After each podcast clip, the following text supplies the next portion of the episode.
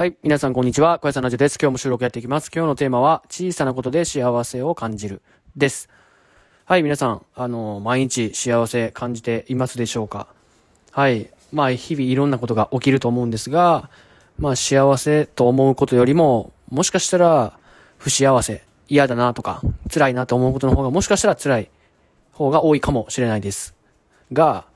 あのー小さなところに目を向けていくっていうのは、幸福を感じるというかね、生きていく上ですごい大事なんじゃないかなというふうに最近思うようになりました。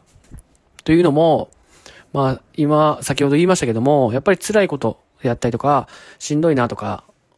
うん、思うことの方がもしかしたら多いかもしれないんですけども、その、たくさんこう不安に感じたりとかするっていうところがあると思うので、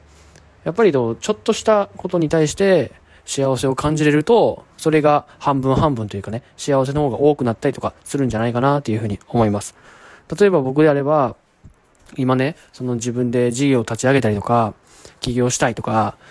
なんかそういう、まあ目標であったりとかしたいなと思うことがあるんですよ。で、今自分がこう思ってる通りに、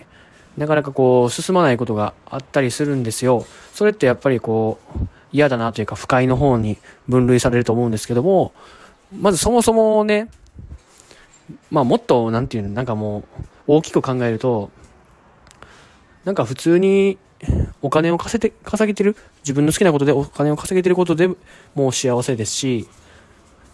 なもっと言えば、なんか生きてるだけでももう幸せなわけですよ。もうめっちゃ大きく言えば。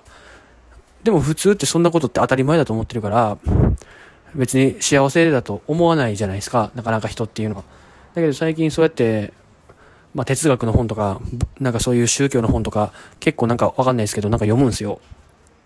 やっぱりそういうなんかこう、哲学者とか、例えばアリストテレスとか、なんかこういうブッダとか、なんかそういう、そういうなんか哲学とか宗教を、なんか広め、広めたというかね、始めた人っていうのは、なんかそういうなんかこう、小さいところに幸せを見つけるというかね、なんかこう、なんか昔の人と今の人で悩みの種みたいなことって全然変わってないんやなっていうふうに、あの、まあ、最近宗教とかそういう本を読んで思うんですよね。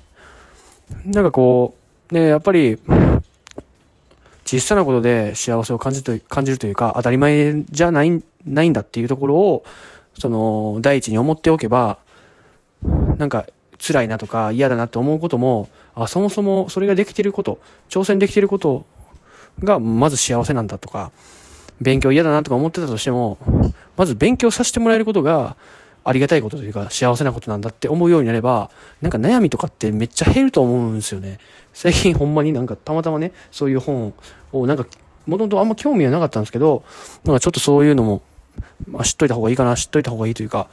あの、知識として入れといた方がいいかなと思って読んだ、読んでるんですけど、最近。結構面白いなと思って、そういうことを分かっておくと、自分、なんか自分の中ですごい広い考え方というか、あんまりその自分を卑下するというかね、こう自分を落とすようなマイナスな思考っていうのはなくなるんじゃないかなっていうふうに最近そういう本を読んで思いました。はい。ってな感じでね、やっぱりこう、まあ物事考え方だと思うんですよね。まあどんだけ悲観的になろうと思えばなれるし、あの、プラス思考にこう考え方を変えていくこともできるんで、人間の行動次第というか考え方次第なんで、あの、そこをね、そこの、なんて言うんだろう、レベルっていうのは、どれだけでも上げていける、うん、と思うので、うん、それどういうことかというと、体のレベルであったりとか、なんかその技術のレベルっていうのは、まあ限界があると思うんですけども、その精神的なレベルというかね、考え方の広さというか、考え方の柔軟性みたいなところは、いくらでもこう、レベルを上げをできていけると思うので、そこをね、あの、